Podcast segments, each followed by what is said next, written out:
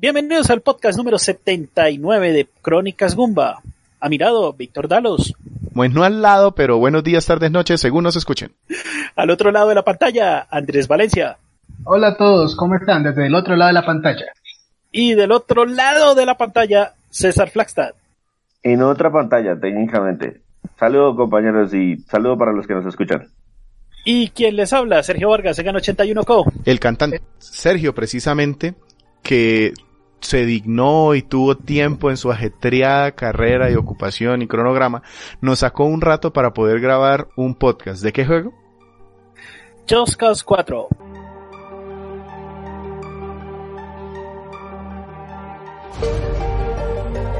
Everybody wanna be the hero, but clearly don't really wanna strive for. The vision it seems means only things to the legendary. Everybody wanna play the villain, but clearly ain't willing to die for. The fear of kings, we are the dreams of the legendary. I don't understand why all this talking is necessary. Why you exchanging heated vocabulary. I get it. That bark you got is so very scary. Show some respect when you in the presence of legendary. Why are you considered an adversary? Smoke from the haters, that's all Sergio, Just Cause 4 es un juego que se lanzó en qué año? Primero, ¿por qué no lo trajo? Eh, lo traje porque son de esas ofertas y esas compras nerviosas que uno hace cuando va uno a un centro comercial. Sergio le dijeron hay cuarentena y como en lugar de comprar papel higiénico compró juego. Más o menos. Sí, No, no, no, no, me- me- mejor aún. eh, Fue a comprar papel higiénico y el papel higiénico tenía, venía con el Just Cause 4. No, no tanto eso tampoco. Ahora sí, No, no, no. ¿qué sí estaba género, barato, pero no tanto. qué género de juego es y en qué consola salió y en qué año? Eh, sí, eh, Just Cause 4 es un, es un juego de acción y aventura eh, de, y de disparos en tercera persona. Cuando salió, salió en diciembre del 2018 y está para las plataformas PlayStation 4, Xbox One y PC. ¿Y quién lo desarrolló? El desarrollador fue una compañía sueca eh, llamada Avalanche Studios y ¿De el esa? distribuidor fue por Square Enix. ¿De esa hemos hablado ya, César? No le dedicamos mucho tiempo, por, pero sí lo habíamos mencionado previamente cuando hablamos, eh, cuando hicimos el podcast de Mad Max para. PlayStation 4. Listo. No, para PC. Listo, Sergio. Entonces, ¿de qué quieres hablarnos antes de entrar en el juego? ¿De qué particularidades del desarrollo nos quieres traer? Eh, primero les voy a hablar, voy a, profundizar un poquito tal vez de Avalanche Studios, porque es una empresa sueca y que ha tenido un, un avance en el medio y digamos, eh, pues ha sido bastante interesante. Esta empresa empezó o fue fundada por dos personas suecas, valga la redundancia, Linus Blomberg y Christopher Sundberg. Ellos se conocieron muchísimo tiempo atrás, ellos eh, vienen hablándose desde, desde los años 90, hicieron parte del equipo de desarrollo de EA Europa y por diferentes, en- eh, diferentes, eh, ¿cómo decirlo?, decisiones administrativas, los dos salieron con varios, con varias personas que trabajaron en, en estas empresas y fundaron una empresa. No se llamaba inicialmente Avalanche Studios, tenía otro nombre pero debido a que como era la, la primera empresa que ellos empezaban a, a sacar y pues no, no, no tenían como muy buena no, no tenían muy buenos contactos o contratos terminaron cerrándola pero ese fue el inicio de Avalanche Studios. Ya en el 2003 decidieron crearla ya más centrados ya digamos ya, ya más organizados. Y ellos eh, llevaba, siempre han tenido una arquitectura y una, y una metodología para sus juegos, y es que los juegos tienen que ser siempre de mundo abierto. Desde cualquier, en cualquier proyecto que ellos se metan, siempre tiene que ser un proyecto de mundo de juego abierto. Entonces, eh, eso es lo que, eh, y con esa mentalidad fue que empezaron desarrollando Just Cause 1, o el Just Cause como tal, que fue desarrollado para la PlayStation 2. Y nos puedes hablar brevemente de, de qué es Just Cause, porque si este es el cuarto juego quiere decir que hubo otros tres que lo precedieron. Eh, sí, sí, sí, sí. Eh, más o menos como para, como para hacerles un poco así el, el recordéis. Pues la saga de Just Cause consta de, cuatro, de tres juegos anteriores al que les voy a mencionar. Todos se basan en un personaje que se llama Rico Rodríguez. Uno pensaría que el Rico es el, es el primer apellido y Rodríguez sería el segundo. No, es el nombre. No. Exactamente. Hay Rico es el muchísimos, nombre. muchísimas películas de em, policías de Miami y Rico es un nombre súper común. No, sí, yo no entiendo, no entiendo esa, esa fascinación con ese nombre para los latinos cuando nosotros no nos, cuando entre los latinos no tenemos ese nombre, pero bueno. Seguimos las aventuras o las desdichas de este hombre. Es un soldado eh, en el Just Cause inicial. Él es como un agente secreto, un agente como de operaciones especiales. Y él,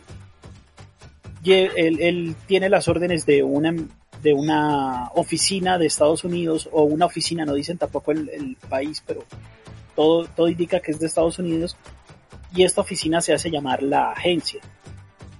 Normalmente pues uno su- sugeriría que sería la CIA, pero no, tampoco ni siquiera dicen el nombre, entonces eh, pensaría uno que es por ese lado, pero bueno, ya uno va como rellenando esos espacios. Entonces la agencia en el Just Cause, en el Just Cause 1 lo, lo manda a diferentes partes del mundo a, a acabar con dictadores o a acabar con generales que de alguna u otra forma están tratando de tomar el poder. Just Cause 2, que fue el juego más aclamado de esta saga, profundiza un poco más en la historia de Rico Rodríguez. ¿Ese también de- en Play 2? Eh, sí, em, ya fue para Play 3, perdón. Y ya con Just Cause 2, pues eh, se profundiza un poco más en la historia de Rico y un poquito más en la eh, de, de dónde proviene este, este personaje. Entonces aquí descubrimos que él viene de un país que se llama Solís, que es una familia siempre la que ha mantenido el poder en, en- ese país, eh, los Espinosa. Y descubrimos también, eh, ya en, en el Just Cause 3, descubrimos que de alguna forma el papá de Rico estuvo involucrado con los Espinosa. El papá de Rico, el señor Miguel Rodríguez, estuvo involucrado con los Espinosa, ya que Miguel Rodríguez era un científico y se empieza a mencionar mucho la palabra Iyapa. Y ya para el Just Cause 4 ya, ya vamos a Solís y ahí se, ya se desarrollan los eventos del juego. Pasémonos con ese pie a hablar de... Ah, bueno, perdón, el, el, me decías, entonces, es una serie que viene desde el PlayStation 2 con la primera entrega, se pasó al 3 con la segunda y la tercera. Y esta en el, cuarta- en el el 2, el primero, perdón, el primer Just Cause alcanzó a salir en Xbox 360. Fue uno de esos títulos intergeneracionales porque la- fue lanzado en el 2006. ¿Es correcto? El 2, el 2 sí es de solamente, eh, solamente de PlayStation 3, PC y Xbox 360. Y luego el 3 y el 4 ya son de esta generación, o de la generación actual, que serían PlayStation 4, Xbox One y PC. Listo. Pasémonos entonces a Just Cause 4, la historia. Ya entonces tenemos un contexto general rico que de alguna manera está relacionado con una agencia que lo manda a hacer trabajo sucio en algún lado y nos hablaste de que su papá y, em, científico está mezclado con una familia non santa. Correcto. Listo, ¿de qué trata entonces la historia en este Just Cause 4? En este Just Cause 4, eh, Rico Rodríguez renunció a la agencia y él regresa a Solís a tratar de luchar contra los Espinosa, pero resulta que Espinosa tiene un ejército privado que también hace parte del ejército regular de- de- del país de Solís y este ejército que se hacen llamar los Mano Negra es demasiado poderoso para un solo hombre. Entonces, eh, él en esa primera misión que nos sirve de introducción al juego, como para conocer las mecánicas, cómo utilizar el gancho, cómo utilizar las diferentes armas, ahí nos explican eh, esa, eh, esa, esa primera misión que es, que es infiltrarnos a la base de, Espinosa o tratar de in- infiltrarnos.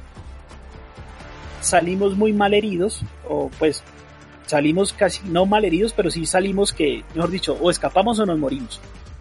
En el escape conocimos, conocemos a una persona, a una chica que se llama Mia Morales, y ella ve las habilidades de Rico. Entonces le dice, bueno, eh, yo lo puedo ayudar a infiltrarse, con, lo puedo ayudar a, llegar a, a, donde está Oscar Espinosa, pero necesito que me ayude a formar un ejército contra ellos.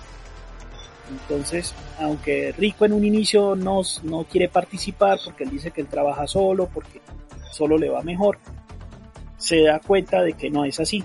Entonces, E- Entiendo que este es como el típico héroe de las películas de los 80 y 90, o sea, un, sal, un Uy, sí. Un Schwarzenegger.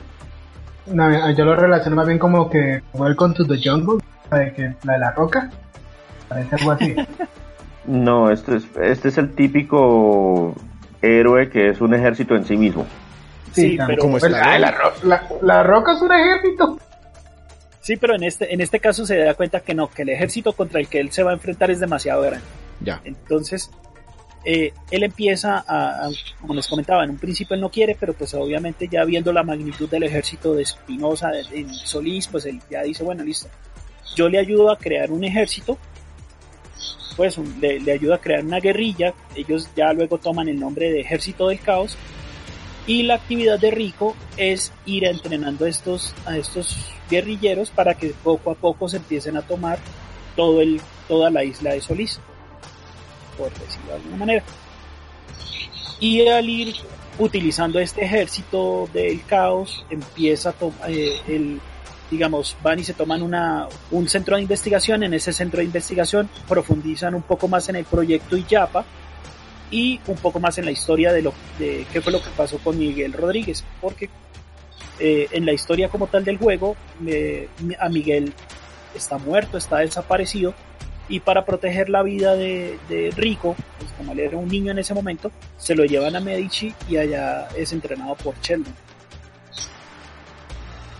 Eh, una de las cosas que, que le marcan la vida al personaje es que aquí tenemos el, el apoyo de, de la gente de, de, Solís y con eso él empieza a digamos, al, al, organizar este ejército, pues se tiene temas de grindeo, se tiene temas de, de, de mejorar vehículos, de tomarse algunas, algunos... No, pero espérame, espérame, espérame, Sergio, espérame, Sergio, porque se está saltando a la otra, a la otra sección.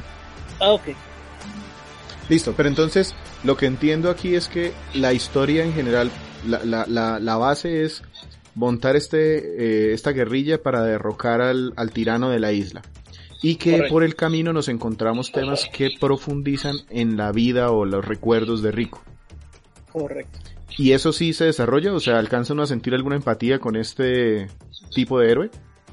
Eh, sí, haz de cuenta, estamos viendo una película de una serie de televisión un poquito larga, pero sí, de cierta forma uno se alcanza como a encariñar del personaje. Obviamente ya el juego es un desmadre completo. Listo, pasémonos hablando del desmadre, ahora sí, a cómo se juega esto.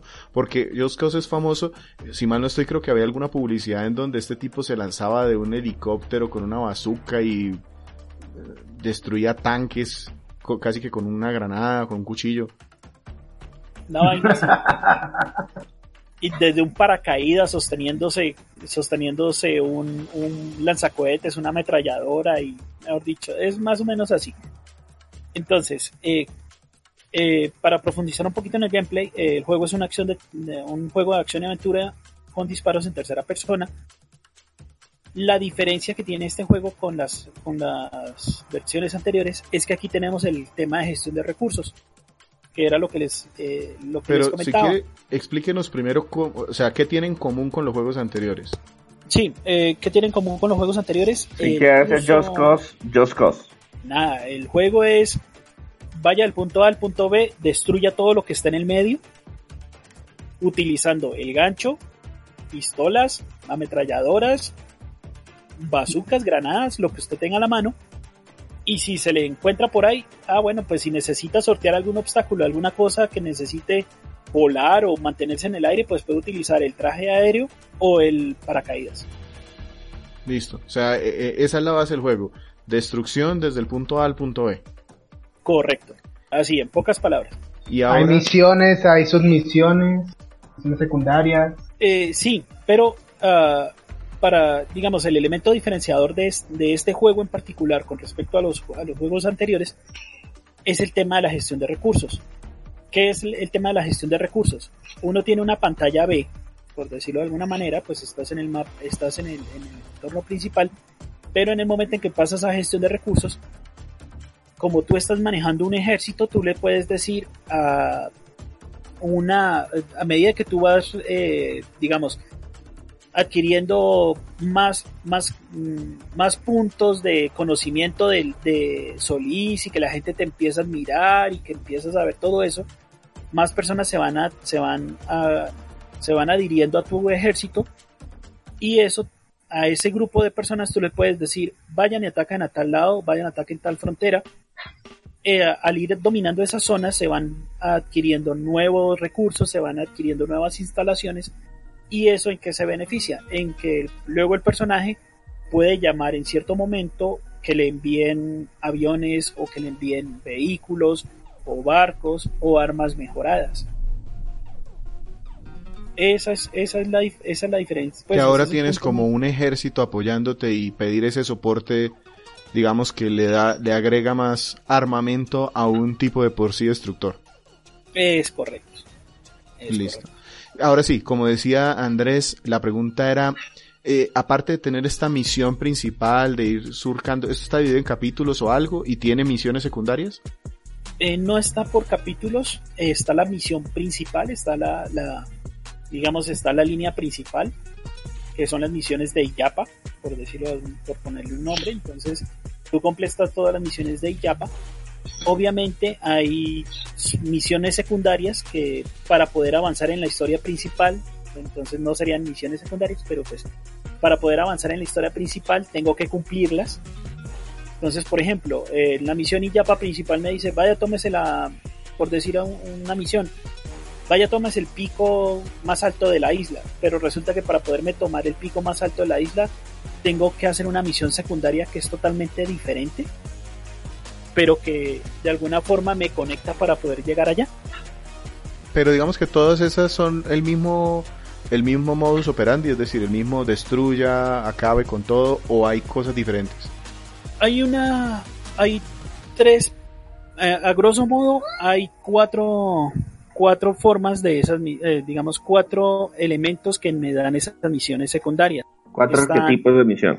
Exactamente. Están las misiones del cineasta. Entonces aquí nos encontramos a un director de cine, una directora de cine que es de apellido Garland. Y ella nos da misiones de tipo, coja un vehículo, haga acrobacias y escápese de la policía. Si usted, si usted me hace toda esta serie de, de puntos, yo le voy a entregar tal cosa. Entonces, ah, bueno, entonces uno está pendiente en el mapa para encontrarse uno, hacer esas misiones. Están las misiones de sargento, que es así el apellido del, del, segundo al mando. Y, este, y esta persona le dice, oiga, necesito que me entrene unos soldados.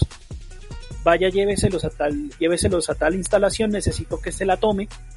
Y ya con eso entrenamos esos soldados. O enséñeles a volar o enséñeles a, a navegar. Entonces uno, pues como un buen profesor, vaya, coja un grupo de soldados, lléveselos del punto A al punto B, destruya lo que está en el medio Como buen y ahí profesor. pasa uno a la misión. Sí, como buen profesor destruyendo cosas. Ajá. Eh, están las otras misiones que son las del arqueólogo. Entonces hay un arqueólogo en, en Solís y él está tratando como de recuperar esa historia indígena que existía antes de la llegada de los Espinosa, porque resulta que los indígenas que vivían en Solís eran mucho más avanzados tecnológicamente de lo que normalmente tenemos. ¿Y en- entonces destruimos las ruinas o qué? Eh, algo así. Algo así, Como que quitamos la gente que esté ahí para que él pueda investigar. más o menos. Pero no, ahí digamos las misiones son estilo, ah, necesito que mueva esta piedra gigantesca porque esta piedra es la que me evita pasar por este lado. tal. O resolver un puzzle estilo muy del, muy del escenario. Entonces, ah, mueva esta piedra de aquí a allá para que pueda activarse este switch y pueda hacer esto otro. y luego pues hacer el cabras, que es el... Eh, ay, venga, voy a ir a conocer este pueblito que veo por acá en el mapa, listo. Entonces uno se va y... Yo no entiendo ese concepto. Eh, sí es. Eh, es. Es muy común y a la gente le gusta un montón. Es, no siga la misión principal, no siga la misión secundaria. No, no, no, no pero la definición, el, el, el título que utiliza Sergio para describir eso. No, sabe que no es de Sergio, yo se lo he escuchado a mucha gente. Eh, y, y ya lo, ya lo entiendo. Es como el Goat Simulator. Y de hecho creo que de ahí viene el simulador de cabra, que el juego no tiene ningún objetivo, solamente hacer que la cabra haga algo, como montarla en un carrito de supermercado y mutarlo por una pendiente a ver qué tan lejos puede volar. Sí, porque yo ya he buscado varias veces hacer el cabras en, en internet y lo único que me enseñan es cómo criar cabras. Ah, pero eso también es interesante, puede gastarle tiempo a eso, César. El, el, el, sí, el, yo creo que viene de Goat Simulator, es, no, usted no tiene objetivo, haga tonterías. Siéntete un pastor. Listo. No, no, pero... no sé si haya algo más, ¿cómo, cómo evoluciona este personaje? Es decir, va, va ganando más habilidades. Hay eso, hay experiencia, ganamos habilidades. No ganamos ni experiencia sí ganamos, pero no se ve invertida en el personaje. En el sentido de que, ah, que ahora eres más rap o ahora, o ahora haces alguna otra cosa. No, ahora digamos en las primeras misiones, digamos como la primera cuarta parte del juego, lo que uno hace es mejorar los gadgets que tiene el personaje. Entonces, por ejemplo, ah, que es que el gancho, eh, que es aquí bastante útil, entonces, ah, venga, es que con el gancho usted puede equiparlo con bombas o puede equiparlo con globos para que, por ejemplo, si está, si tienes un un vehículo que te está eh, o un obstáculo que te está que no te permite avanzar tú lo llenas de globos y eso hace que el, que el vehículo se levante o el obstáculo se levante. O si estás en o si estás en combate y te quedaste sin municiones pues ya esos ya son los más osados utilizan el gancho para tirarles bombas eh, con el gancho a los a los enemigos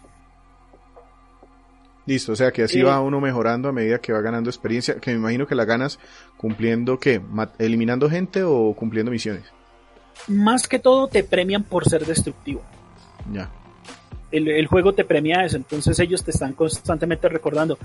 Eh, no, es, no es tanto que usted mate gente porque eso sí le da un poquito de experiencia, pero si usted destruye instalaciones del, del, del enemigo, como por ejemplo antenas o vehículos o depósitos de gasolina, cosas así, ellos te van premiando esas cosas y eso es lo que hace que la gente en Solís empiece a hablar de usted y que muchos empiecen eh, querer o buscar cómo, cómo integrarse en el ejército del caos.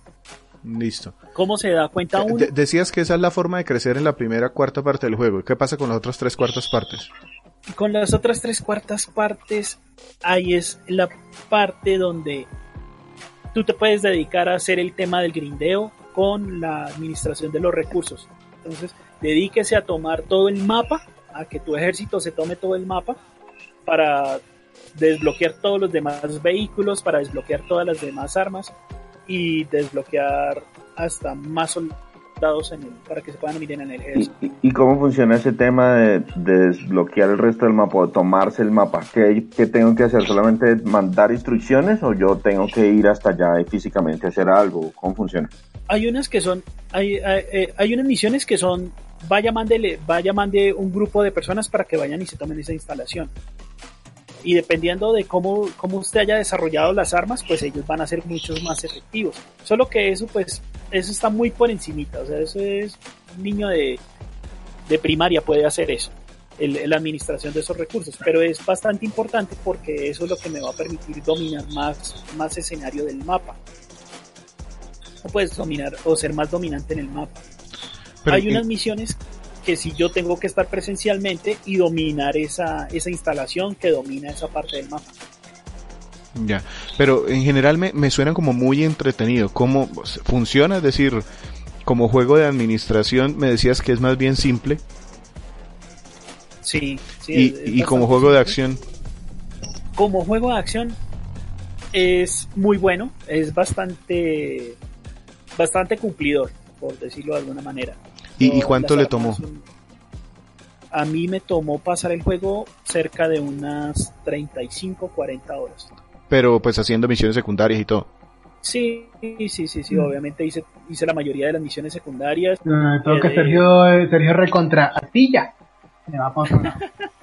Sí, él, eh, digamos que eh, él tiene una tiene una, una forma de que te mantiene bastante pegado al juego. Eh, si ven que, por ejemplo, tú estás desbordando el desbordando la, a, a los enemigos, por ejemplo, no, es que yo ya tengo las super armas, ya tengo esto, te empiezan a mandar ataque aéreo y ya tratar de escapar del ataque aéreo no es muy fácil. Entonces, pues uno se trata de mantener en el nivel medio, hacer el, el daño efectivo y salir de la zona por- porque si te quedas mucho tiempo, te, te- eh, la máquina empieza a mandarte más soldados y empieza a mandarte el ataque aéreo y cuando tú estás en tierra es muy difícil escapar.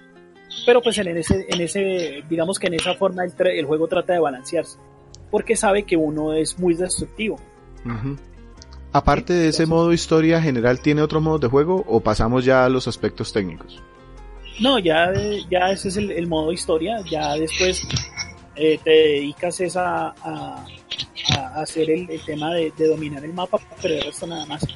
Otra de las cosas que tiene el juego es que el juego tiene fenómenos, fenómenos meteorológicos. Ya. Lluvia. Entonces, lluvia, tormentas de arena, tormentas de nieve, ¿Y de qué manera esto me afecta al juego? eso me afecta en el sentido de que, por ejemplo, si yo estoy utilizando el paracaídas y quedo en una tormenta de arena, uy, es una locura. O si estoy trat- ¿Por qué? o si es O sea, hay una, hay una eh, forma en que el clima influye en la jugabilidad o causa efectos Pero, pero ¿por qué, o adversos. ¿por qué quedar tapado en una tormenta de arena es malo? ¿O es una porque locura? es una locura porque primero la visibilidad se te vuelve cero. Entonces, por ejemplo, hay una misión donde tú tienes que tomarte una instalación y esa instalación está en medio de una tormenta de arena. Entonces tú no ves venir a los enemigos, tienes que estar muy pendiente de por dónde están viniendo y tienes que estar y si tratas de utilizar el paracaídas para volar por encima del por encima de los enemigos, la tormenta de arena te empuja fuera del fuera del, escenario zona. como tal. Exactamente. Entonces eso se vuelve una locura. Pero si es- esos, esos efectos, esos efectos ambientales son eh, por script, o sea, por guion, porque oiga, siempre que voy a tratar de tomarme esa instalación, siempre la, la instalación está en una tormenta de arena, o son aleatorios porque es mundo abierto Hay- y de pronto pueden suceder. hay una hay una que sí es script, que esa sí está porque así tiene que ser. Hay otras que sí ya son dinámicas. Sí, por ejemplo, te vas a tener tienes que tomarte una instalación que es la que controla el viento. Porque aquí tenemos que tomarnos varias instalaciones. Una que controla el viento, otra que controla el agua, otra que controla los rayos y otra que controla el viento. Ah, ya mencioné el viento, son, son esas tres. O sea que esta vaina tiene poderes y todo. O sea, porque yo- usted me dice controla el agua, yo me imagino un acueducto. No, no, no, no, no, yo creo que Sergio estaba tratando de saltarse el, el, el- el tema porque es medio spoilers. Ah, Sí. Ok, ok, ok, listo. cada instalación controla algún aspecto climático. Correcto. Ah, bueno, listo. No digamos más entonces. No, ya me, mayor spoiler. Pero bueno, Sergio, No, yo es- creo eso que se ve. yo creo que hablando, ya que estamos hablando de efectos meteorológicos, es un buen momento de pasarnos para la- para el aspecto gráfico, porque precisamente el tema meteorológico fue uno de los cambios grandes también desde el punto de vista visual. Correcto. Entonces, pues, ¿cómo se ve o cómo se visualiza Just Cause 4? Just Cause 4, ah, de buenas a primeras, es un juego que te descresta. Es un juego que descresta en el sentido gráfico porque cuando te paras en una punta de montaña o en una loma y ves a lo lejos y ves ese efecto dinámico de que, por ejemplo, tú miras hacia un lado de la montaña y ves como aquí está lloviendo y aquí hay sol y en cierto momento se, la lluvia deja de caer y aquí todo se vuelve soleado. Es mu- el, el motor gráfico que es propio desarrollado por, ah, por Avalanche Studios. Antiguamente ese motor se llamaba el Avalanche Engine, ahorita se llama Apex para esta versión de Just Cause 4. Lo mejoraron muchísimo. El Pero yo he tema de, escuchado todo lo contrario, yo he escuchado... Yo también he escuchado lo mismo. Lo que pasa-. Lo que pasa es que en, en la primera versión del juego sí tenía problemas, tenía problemas gráficos, tenía problemas de tenía problemas de gravedad, tenía problemas, tenía muchísimos problemas. ya para 2020, ya con los parches que han sacado, han solucionado muchísimos problemas, se siguen viendo, como por ejemplo el tema de- del popping o del tema de, de que la- algunas texturas no, no, no cargan bien, pero en general se ve muy bien. Todo muy realista, todo con ambiente que tropical. con no, eh, No. Esa, es una, eso es una ventaja que tiene, el que tiene este juego y es que en este juego hay diferentes biomas entonces podemos estar en la selva podemos estar en lo alto de una montaña con nieve podemos estar en sitio podemos estar en una parte de la isla que es puro desierto o en una parte de la isla que es pura ciudad entonces todos, es, todos esos escenarios son muy bien recreados la verdad cuando, cuando estás en la selva literalmente tú no ves más allá porque tienes al lado tienes al lado palmeras, tienes al lado vegetación alta.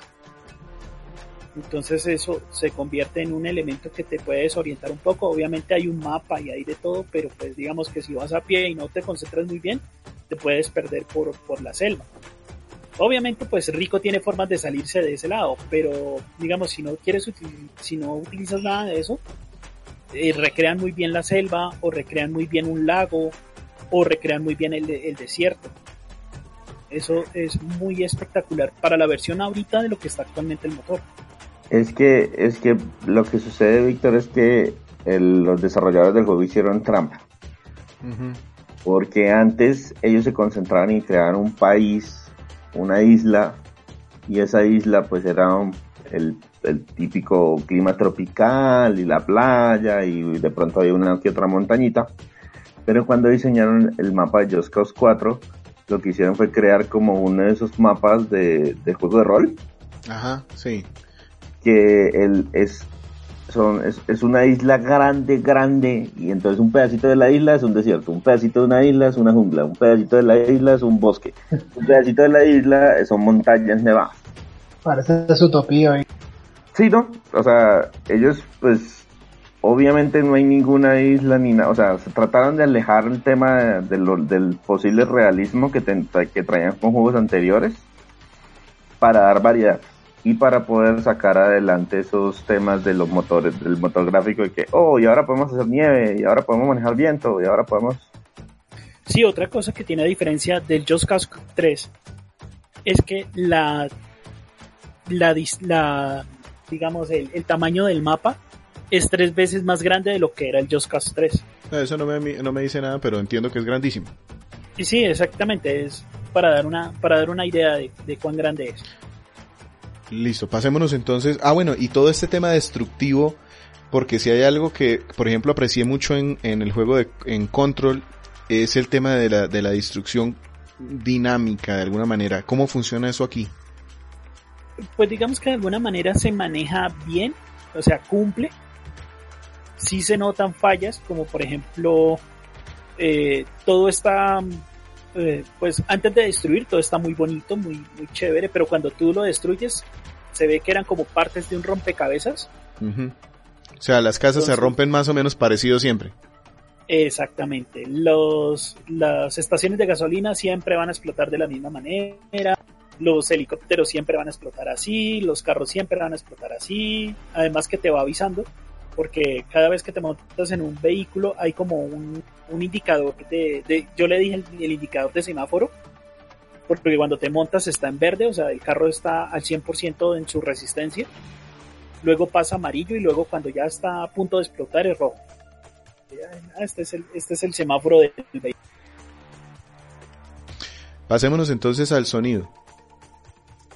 El juego tiene sonido propio, es música muy incidental, no es nada del otro mundo, eh, pues en el sentido de que, por ejemplo, cuando tú estás eh, en el paracaídas, pues escuchas una música muy relajante, como de que, ay, qué chévere, pero pues nada del otro mundo.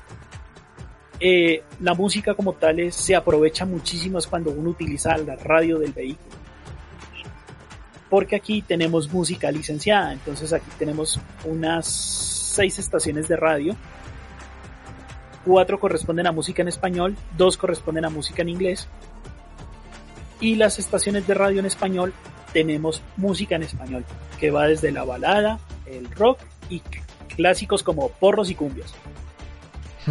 en español.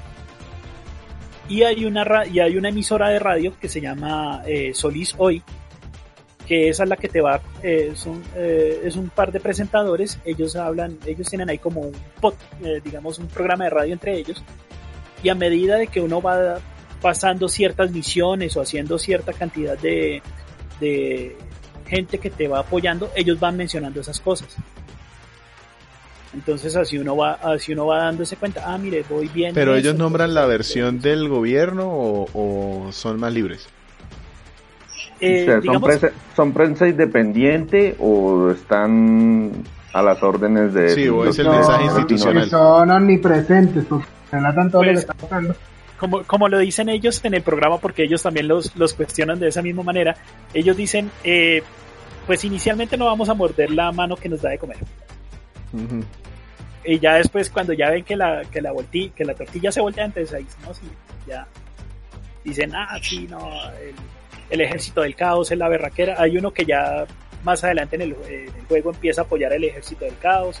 Y otro caos. comentarista dice, no, pero es que mire que eh, no era necesario, no sé qué. O sea, entonces ahí ya te meten como un poquito pues de, de- de controversia ahí entre los dos personajes y pues hasta entretenido. A propósito de ese, me de ese tema, esas conversaciones, ¿en qué idioma lo jugaste y qué tal está esa, es- tiene esas voces?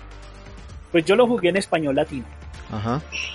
Y la- el doblaje es mexicano, se notan, se nota el, el, el, el- el- la base del, la base del idioma, pues del, del dialecto, por decirlo de alguna manera. Entonces uno dice, ah, sí, mucho, muchos modismos de mexicanos. Exactamente, pero también tratan de utilizar modismos de Latinoamérica, de todo el resto de Latinoamérica. Entonces, por ejemplo, tú a un mexicano no le vas a escuchar la palabra parce. Ellos la mencionan cuando están hablándose de ahí entre amigos. Hey, parce, ¿cómo vamos? Ah, ok. Pero resulta que tienen muchos modismos mexicanos. O en algún momento dicen, eh, pibe. Ya. Como que, sí, le, le pegan de alguna forma eh, palabras de Argentina, palabras de Colombia, palabras de México o de Tratan de no ser muy específicos en dónde está ubicado físicamente Solís. Solís podría ser cualquier mezcla de países latinoamericanos. Correcto, Y, correcto. y en general es consistente, las actuaciones cumplen. Las actuaciones de voz cumplen. Las actuaciones de voz cumplen, la voz de Rico, pues es pues, lo que uno esperaría, así como tú lo ves en la carátula, así más o menos si te das una idea de cómo habla, así voz grave y no, yo soy el berraco, no sé qué, no necesito ayuda, ya después, no, sí, está bien, tal cosa. O sea, todo tipo rudo, que he pasado por mil aventuras. Sí, sí, sí, algo así. Y cumple. Los, las personas que hacen el doblaje de voz cumplen muy bien, hacen y escuchar al, a, lo que yo digo, el tema de escuchar la radio al programa de Solís es una berraquera. Yo no- muchas veces me montaba en un vehículo solamente para escuchar la radio del, del juego. Se volvió más fanático de la emisora que del juego. Listo. Algo así, algo así. Aprovechando entonces, ¿qué nos quedamos escuchando antes de pasar a nuestro resumen de lo bueno, lo malo y lo feo del juego? Nos vamos a quedar escuchando No controles mi vestido. No puede ser. Está en el juego. Eso suena como una mala cumbia, oiga. No, hombre, No, Andrés no sabe qué canción es. No Dios sabe. mío. Ay, que No, no sé. No sé cuál es.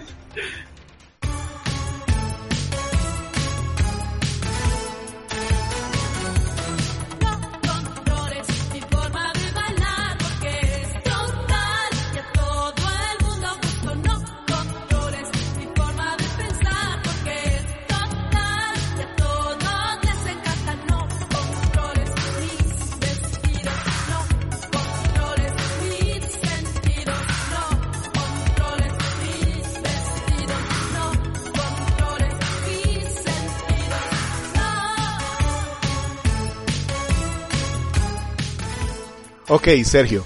Después de este éxito de los De las 90 plans. Sí, es, es de, de los principi- de principios de los 90. Vámonos al resumen de Just Cause 4, un juego de la generación actual, estamos hablando de PlayStation 4, Xbox One y PC, que salió a finales del 2018. Un juego de, De hecho acción. salió como muy tarde en el 2018, ¿no? Ujú. Sí, sí, sí, diciembre del 2018. Hablemos de lo bueno. ¿Qué, ¿Qué resaltas tú como las partes que más te gustaron de este juego? La, el tamaño del mapa. Mapa gigantesco, muy bien detallado en, en cada uno de los biomas. Eh, Eh, pero los- eso a veces es un, un, un- puede, puede jugar en contra. Es decir, ¿te gustó el tamaño? ¿Por qué? porque es consistente, digamos, no se ve ese cambio directo de que estás en una montaña y de una vez caíste a la playa, o sea, como, como por entre un tubo, no, aquí se ve el piso térmico. Si, si me hago si, si- si me, si me hago entender. Sí, pero eso a mí no me parece de por sí bueno o divertido, por lo menos.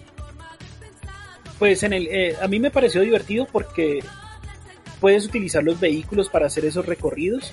Entonces, eh, y como el juego es muy realista, prácticamente uno se divierte haciendo esos, esos viajes. Ya. Eso me gustó del, eso me gustó como, como tal del juego. Otra cosa que me gustó es el efecto del clima dinámico. Entonces muchas veces uno iba atravesando, ah, que vamos a atravesar la jungla y empezaba a llover y caía la noche. Entonces, uy, qué berraquera, esto se ve muy bien, muy, está muy bien hecho en este momento. Los parches que le han montado al juego han ido mejorando esas cosas. Eh, otra cosa que me gustó del juego es la variedad de vehículos y cómo se comporta cada uno de ellos. Entonces, por ejemplo, ah, eh, para andar por terrenos eh, que no son pavimentados, funcionan muy bien los buggies, funcionan muy bien las cuatrimotos. Si voy por una autopista no me funciona muy bien un- una cuatrimoto, pero puedo utilizar un carro de un sedán. Esa- esa- ese, ese manejo de los vehículos se ve muy bien. El manejo de las aeronaves también es muy bueno. Eh, utilizar un helicóptero para poder avanzar más ra- para digamos moverme más rápido en el mapa es muy bueno porque pues, tú ves el eh, te puedes mover mucho más rápido y ves En, cómo- en- en general te gusta la parte loca del juego, o sea, La que parte el juego no tiene un nivel de... Eh, Pero es que el juego no tiene un nivel de realismo, digamos, en las acciones que realiza Rico Rodríguez. Entonces yo creo que, digamos, ese debe ser como el atractivo, el enganche de que es un héroe que puede hacer unas cosas que normalmente po- podrían hacer, como cosas de engancharse un caza en el aire y cosas así por el estilo, Sí, por lo que sí, por lo que se ve en la jugabilidad. O sea, uno tiene que tener una mente muy abierta para lo que se va a encontrar en, en la serie de Just Cause. Exactamente. Además que el juego no es tan solo, digamos, puedes resolver las cosas de, de, de las formas como el jugador se adapta. Por ejemplo, si quieres pasar una misión haciendo solo sigilo, lo puedes hacer. No necesariamente destruir todo y bueno, tal, ¿no? Usted puede utilizar, por ejemplo, he visto y hasta me puse como reto pasarme una instalación solamente utilizando el gancho para, para clavarles globos a los soldados. Y es súper divertido porque los soldados tratando de desengancharse y usted inflando el globo y luego salen volando. Entonces eso, eso, eso le agrega un poquito más de reto. No es tan solo, oiga, quédese con disparar y echar bala y destruir, ¿no? También puedes ponerte ese estilo de retos. Ya, que es variado y, y, y, y hasta, sí, como dice Andrés, como loco. Sí, sí, sí, sí. Y pues lo que les digo, el tema de hacerse, de, de hacer el cabras. Entonces, por ejemplo, tú te puedes parar en una autopista y empezar a tirar eh, granadas, porque puedes. Y empiezas a ver cómo los carros empiezan a acumular y luego empiezan a llegar los soldados y pues te dedicas y eres un Rambo ahí en el medio del combate. O sea, esa, esa, esa forma de jugar, pues de pronto a muchos de pronto no les llame la atención, pero a otras personas sí, y ese es el... Y ese es el, funciona. eh, es decir, el, funciona la base del juego te pareció divertida, la jugabilidad te pareció divertida. Sí, es correcto. Listo. ¿Qué tienes entonces como lo malo? Como lo malo, eh, el mundo, a pesar de que es grande, eh, utilizan un truquito que es que el, todo mi entorno se genera en el porque estoy ahí. Entonces, por ejemplo, el personaje llegó a un eh, va, va, va en el vehículo cuando tú de repente ves hacia lo lejos, del cielo cayó un, del cielo cayó un camión, Ya. del cielo cayeron las personas. De tal lado, así como a lo lejos, se empieza a construir ahí la- una casa. Esas cositas, eh, eh, digamos que no están muy bien trabajadas. Normalmente hay una, a- hay una forma en que los desarrolladores arreglan eso y es que cuando las cosas están muy lejos, pues normalmente ponen como una neblina ya a lo lejitos como para que tú no veas que eso se está precargando. Para reducir el campo de visión. Exactamente, eh, el- aquí la- el campo de visión es muy amplio, entonces tú alcanzas a ver esos detalles. Eh, otra no puede ser fastidioso. Sí, otra cosa que, que también va en contra del juego es que como tú eres muy poderoso, pues, pues, en algún punto del juego ya tú no te vuelves, ya tú no necesitas escapar porque tú ya tienes las mejores armas, ya tienes, las- ya tienes una estrategia armada con usar el gancho, luego el paracaídas para caer de cierta forma, caerles por de un lado, bueno, etcétera. Eh, el reto de los el reto de los soldados eh, va aumentando pero es que les van aumentando la resistencia a las balas Ya. entonces todos O sea, los no es que cambien la inteligencia, sencillamente ahora pegan más duro y aguantan más. exactamente se vuelven esponja de balas Ya, sí, eso puede ser malo. Bastante. sí entonces digamos tú tienes toda esa forma de locura de todo pero no pues sí, igual me tengo que llenarme de balas para poderlos derrotar eh, Ya. ¿Tienes algo más cosas. malo o pasamos a lo feo? Esas cosas que de pronto no, no rompen el juego, no lo dañan, pero a ti te alcanzaron a molestar. Eh, sí, yo creo que ya podemos pasar a lo feo. Una de las cosas que a mí me, me pareció feo, pero pues bueno, es que ese es el core del, del juego, es que todo explota. Es como en Los Simpsons, el, el- el carrito del supermercado. Sí, sí, sí, sí, literalmente, todo explota. No, yo me, yo me imaginé fueron los huevos que se echaban y, y el, perdón, el cereal se echaba y se incendiaba. Sí, algo así, o sea, usted, usted se monta, eh, no sé, cae encima de algo y ¡pum! explota. Va pasando al lado de un puesto de comidas y ¡pum! explota. O sea, usted prácticamente se vuelve un, no sé, un a- antimateria en este mundo de materia, o sea, usted toca cualquier cosa y explota. Es lo, que, es lo que yo digo, el juego desafía la lógica, pero una forma impresionante. Ya. Pero digamos que estás dentro del mundo de Rico y eso pues tiene lógica, pero pues a ti te molestó. Sí, sí, sí, sí. Y lo otro es que la historia es como de película de domingo por la tarde. Ajá. O sea, no, o sea, no, no, si usted va a jugar esto por la historia, no, no lo haga. Es más entretenido, no sé, hacer las misiones y ya, pero si va a jugar esto por la historia, no, aquí no. Pero eso no sería más un feo que un... Sí, es un feo. Eh, Perdón, un Es un malo. feo. No, no, yo, No. yo también lo veo como un feo porque según todo lo que ha dicho Sergio y como yo he visto cómo venden este juego, el, el objetivo es la destrucción. O sea, si usted vino aquí por la historia, desde el principio estaba mirando donde no era. Sí, Pero los juegos anteriores la historia era buena. No Sí, pero es que, es que este juego como tal lo vendieron de esa manera, César. Vamos sea, a romperlo, vamos a romperlo todo. Sí, vamos a romperlo todo, a la gente le gusta ver explosiones, entonces metámosles explosiones. Oiga, pero es que la historia, tenemos que contar esto. Oiga, esto ni siquiera será para... O sea, si, es- si esta historia, esta historia se hubiera vendido en un DLC. Ya. O sea, bueno, puede llegar a ser, como dice César, malo para algunas personas, pero yo también lo ubico en el feo, como de pronto lo dice Sergio. Ah, lo que nos apoyo, apoyo lo mismo. Listo, entonces aquí para cerrar, vamos a, a- a preguntarle al juez Gumba entonces, ¿qué diría? Este es uno de esos juegos que vale la pena comprar. Usted lo compró muy barato Sí. y sí, digamos que eso para nosotros quedaría en una categoría específica. ¿Cómo lo catalogaría el juez Gumba? Eh, pues el juez Goomba la podría catalogar como un comprable. Es un juego que te puede dar fácilmente 20, 30 horas de diversión. Pero sí es divertido.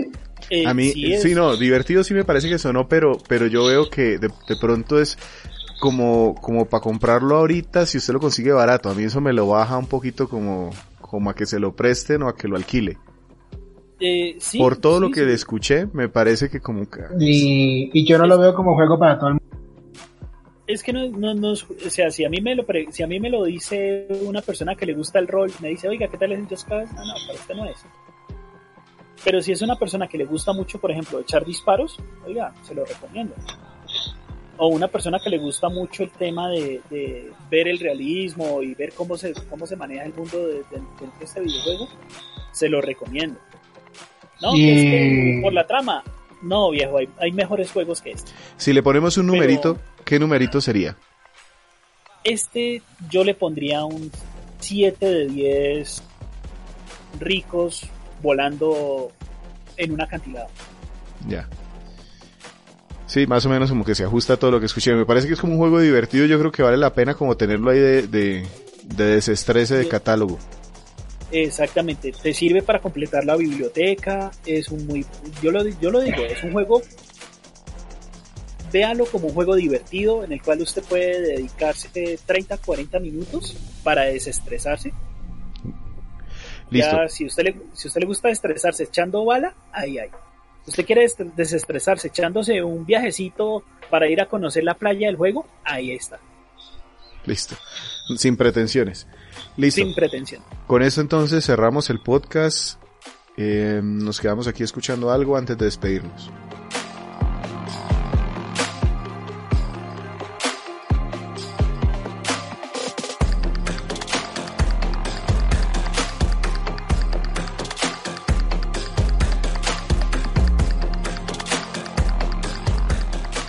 Antes de despedirnos, como normalmente acostumbramos, vamos a compartirles qué tenemos o cómo ha avanzado nuestro backlog. Empecemos con Sergio, quien fue el que nos trajo el podcast de hoy.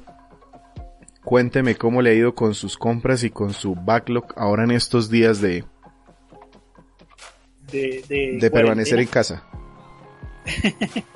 Eh, bueno, yo tengo en mi biblio adquirido recientemente el Wolfenstein Youngblood. Ya lo jugué, ya lo terminé. Muy probablemente haya podcast con respecto a este juego. Y actualmente estoy, estoy jugando el South Park Fractured World. Ese era uno de sus pendientes del backlog. Y del Sí, cual ya tenemos un podcast. Sí, de ese ya tenemos podcast. Solo que por la iniciativa que me dijo Andrés de jueguelo y lo, luego lo luego lo, lo- lo compara con el con South Park el primero. eh, es bastante entretenido. bastante entretenido. ¿Pero le está gustando más o menos? Eh, no, eh, me está gustando más. Eh, se ve que la fórmula la refina. Ya. Pasemos entonces a Andrés. ¿Cómo va usted con su backlog y pila de la vergüenza? Ah, no, la pila de la vergüenza creció porque recientemente, bueno, antes de todo este problema de la emergencia sanitaria, pues viajé a Estados Unidos. Pero el dólar estaba altísimo, entonces era más como, esta, esta vez como que fui con más cuidado por el tema de precios, entonces conseguí pues algunos juegos. Como no, fue, como fue con más cuidado, ¿cuántos juegos compró? Mm, ocho. ¿Qué tal que hubiera ido descuidado? Menos mal y fue con cuidado. A ver, bueno, entonces a ver si hago memoria entre los juegos que conseguí. Estaba el Assassin's Creed 3 Remaster. Tengo ese pendiente de que ya después de haber pasado el primero quiero jugar los demás Assassin's Creed. Ya tengo el tiene Ezio toda la trilogía, que tiene toda la trilogía de Ezio y no la ha empezado. Eh, empecé a jugar el 2 en el 360. No, No, es que no he da miedo. Imagínese que lo termine algún día y no tenga el siguiente. Mm. No, pero lo que pasa es que con el 360 Que sentó un fenómeno raro, que era que yo... Es difícil de conseguir. ¿El, ¿El qué? Ese juego del 3 remasterizado en el 2045 va a estar complicado de conseguir. Sí, claro. Ah, sí, Sí. claro, 2045. 2045 lo mando en marca y lo vendo. No, y, y seguro que no hay un remake para el PlayStation 7. Bueno, continuando con la lista, también se compró el Injustice 2 en la edición legendaria. Eh, compré también un, eh, un juego de peleas que Víctor me mostró en la Switch que se llama Blade Strangers, que es un crossover. Sí, de hecho de tiene los- podcast. De hecho tiene podcast. Eh, también, ¿qué más compré? Ah, sí, compré eh, la colección de Mega Man Zero y ZX Advent. Que ya tenían de ese, ¿no? PlayStation 4. Sí, pero están remasterizados. Aprovechar. que aprovechar. Eh, compré también el, el Kill It, que ese espero probarlo y hacerle un podcast pronto. Eh, también que otro compré. Digamos que resalto por ahora, por ahora esos. Y de jugar, que ha De terminado. jugar, de jugar pues terminé el Attack on Titan, que pues, ya tenemos un- recientemente un podcast sobre este juego. Y le estoy dando al Nier Automata. Y también jugué el el Touhou Genso Rondo Bullet Ballet, que ese solo me duró una hora porque lo es un juego malísimo, o sea, no ni siquiera se merece el podcast y quien lo tenga no lo recomiendo, es uno de esos juegos que uno los tira al fuego y el fuego te los escupe de vuelta. Tenemos que hacer ¿Por qué un lo podcast de ese tipo de compras. ¿Alguna vez? Porque me porque el concepto sí tiene un concepto interesante que es un La juego portada que era bonita. no no era por eso Y no era por ahorré eso 5 dólares. A- a- No- con no el era- no dólar era- a- no- a, a X mil pesos. No no ese lo compré hace ya un tiempo. A mí me gustó porque me es Lo un compré hace juego mucho, pero full price. no no lo compré full price. Eh, es un juego un bullet ballet o sea que son de disparos pero que también combina como ciertos elementos de juegos de pelea. Y el concepto me pareció interesante. La verdad fue que lo deseché por el tema de que tiene una curva de dificultad bastante errática. Entonces el juego no te no sé dis- no lo disfruté bien de esa forma y técnicamente le faltó demasiado que no, hace que se vuelve demasiado monótono en, en esos aspectos entonces lo deseché No. o sea no no no fui no fui capaz Ah, an- antes de hacer mi observación, ¿usted no, no, no vio una reseña? ¿No vio de pronto un gameplay? pues vi el gameplay, pero entonces el problema es que el gameplay no, no sé, como, como se la pasaban comentando, entonces digamos más que todo lo que, lo que más me, me afectó fue el tema de sonido, el tema de sonido es, es horroroso. Entonces como en los gameplays se la pasaban comentando, no pude sen- percibir esa parte. Pero cuando ya lo pude jugar, entonces yo dije, oh por Dios. Pero, Vamos, pero eso vamos no a ponerle, vamos a perder, ponerle Andrés. al podcast las sorpresas de Andrés. Porque debe tener No, eso un no, montón. no, no lo, no lo desperdiciamos. Cuando Víctor tenga uno de esos juegos independientes que no sepamos con qué pegarlo, ¡pum! ahí está nuestra reseña de Take Hold, no sé qué, Genso, Rondo, no sé cuál. Ok, va, va a ser breve y de 5 minutos, hermano. Yo creo que paso, sí, pa- pas- me demoro dos minutos en explicar la parte de jugabilidad y paso de una vez a lo bueno, malo y lo feo. En 5 minutos. Es más, ni- es más, para, para abreviar ni siquiera le voy a poner cosas buenas. Listo. Pasemos entonces, César. ¿Cómo va su backlog? Pues mi backlog va relativamente bien porque el único juego que he comprado recientemente estaba en cuarentenado. No llegó. Me lo trajo, me lo trajo, me lo trajo Andrés de Estados Unidos. Sí, se lo traje yo. Entonces no, pues ni siquiera lo he podido recibir porque él está allá atrapado en su... Y ¿Cómo, falta ¿cómo es que lo llama? En la pila de la vergüenza. No, en su aislamiento preventivo. Ah, aislamiento preventivo. en un Y, y, y encima me falta desinfectar. Ven- venden unas toallitas que sirven para eso, ¿no? No, voy a hacer, voy a hacerlo como recomiendan. Spray con alcohol. ¿Y qué ha terminado, Entonces, César? entonces el, el único juego que compré es, es, es A Plague Tale Innocence, Ujú.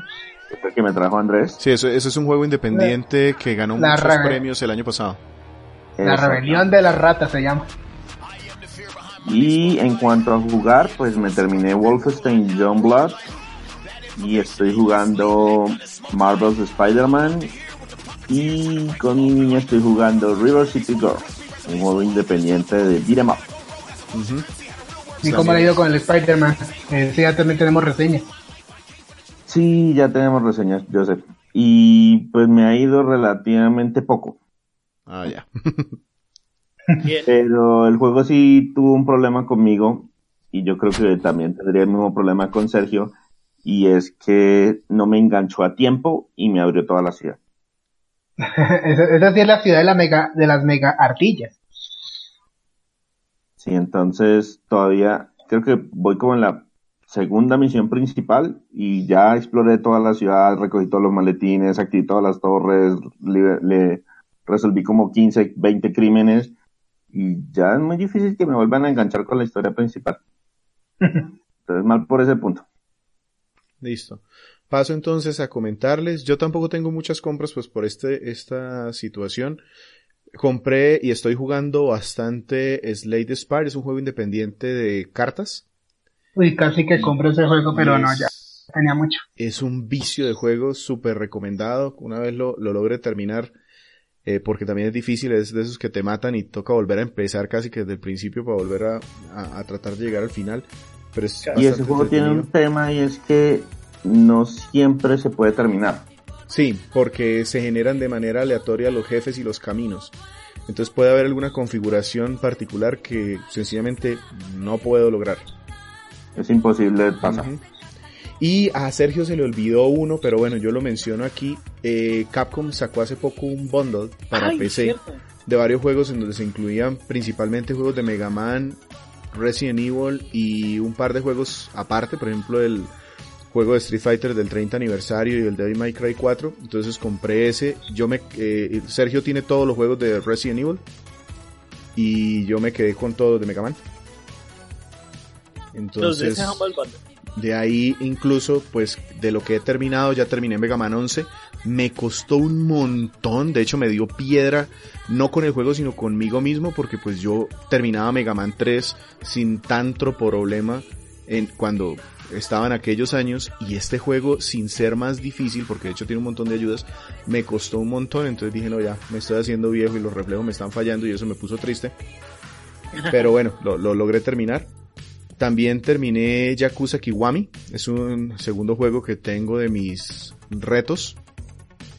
Entonces ya llevo eh, dos de los tres juegos que, que me, me puse este, este año. Y le he estado metiendo... Ah, bueno, terminé Final Fantasy XII. Que ese fue el gran, digamos que al que le pude meter muchísimo más tiempo porque fueron como 50 horas ahí encima. Y he jugado así de a poquitos eh, la nueva versión de Under Night in Bird. Eh, la- para PC la actualización la dieron de manera gratuita.